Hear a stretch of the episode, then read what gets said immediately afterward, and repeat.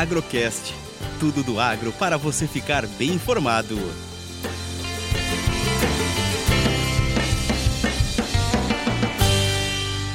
Mais uma análise de café e dólar da mesa de operações da Minasul.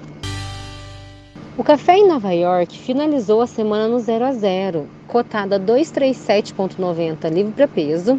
A resistência ficou em 250 libra peso e o suporte em 235 libra peso. Já o dólar iniciou a semana com a tendência de baixa, chegando a 4,9950 na terça-feira, nível mais baixo desde julho de 21. Com os acontecimentos internacionais, invasão Rússia na Ucrânia, o que vemos é uma oscilação da moeda cotada em torno de 5,16 e 20 no momento. O mercado físico de café fino está sendo negociado em torno de R$ 1.410 a 1.430 reais. Alguns modelos apontam baixo volume de chuva e alta nas temperaturas para a região do sul de Minas. A atenção do mundo segue na guerra entre Ucrânia e Rússia. O foco do dia fica na reunião da OTAN.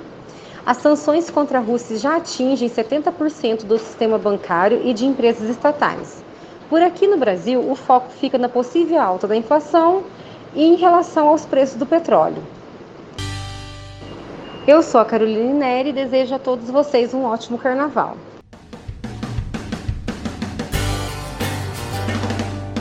Agrocast.